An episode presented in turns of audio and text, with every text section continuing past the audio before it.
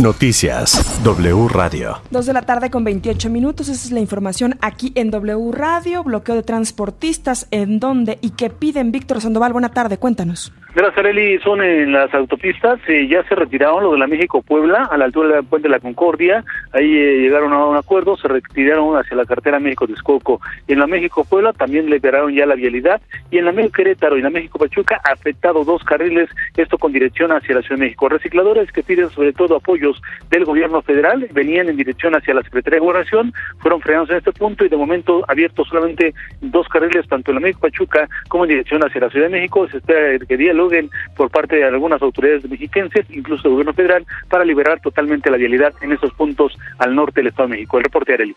Gracias, buena tarde.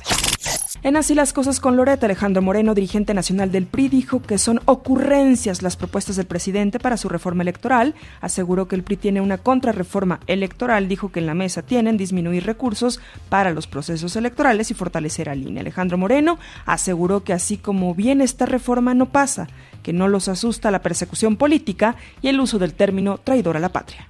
Es que esto es una cortina de humo, Carlos. Nos quieren distraer y de entrada esa reforma no pasa. También aquí en W Radio habló Marco Cortés, líder nacional del PAN, dijo que su partido ya tiene una contrapropuesta para la reforma electoral del presidente López Obrador en la mesa. Ellos tienen segunda vuelta para que la mayoría elija el presidente, eliminar la sobrerepresentación, elecciones primarias para que todos los ciudadanos que quieran participar lo puedan hacer y todo organizado por el INE. Dijo que la coalición PRI, PAN y PRD está más firme y no pasará lo que propuso el presidente. Advierte que la presencia de Pablo Gómez esta mañana, titular de la UIF, es una amenaza.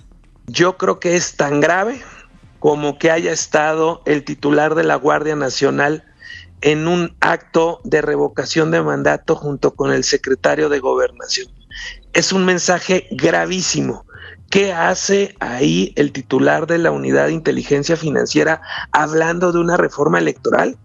Es una especie de amedrentamiento a la sociedad, pero que lo tengan claro. Acción Nacional no se va a doblar, Estamos absolutamente firmes. Dante Delgado, presidente de Movimiento Ciudadano, asegura en W Radio que es inadmisible dar pasos para atrás. Dijo que esta reforma no va a pasar y que están listos para librar todas las batallas. Sabe que no pasará la reforma electoral ni la supuesta militarización de la Guardia Nacional, pero lo utiliza como instrumento electoral él no deja de pensar en las elecciones. Sabe que lo que está proponiendo es descabellado y regresivo. Luis Carlos Ugalde, expresidente del INE, dijo que la reforma electoral del presidente López Obrador tiene tres puntos importantes positivos. Reducir burocracias electorales entre el federal y el local, reducir regidores y diputados a nivel local. Pero en general es una mala propuesta y no va a pasar. Luis Carlos Ugalde señaló que el peligro está en la narrativa.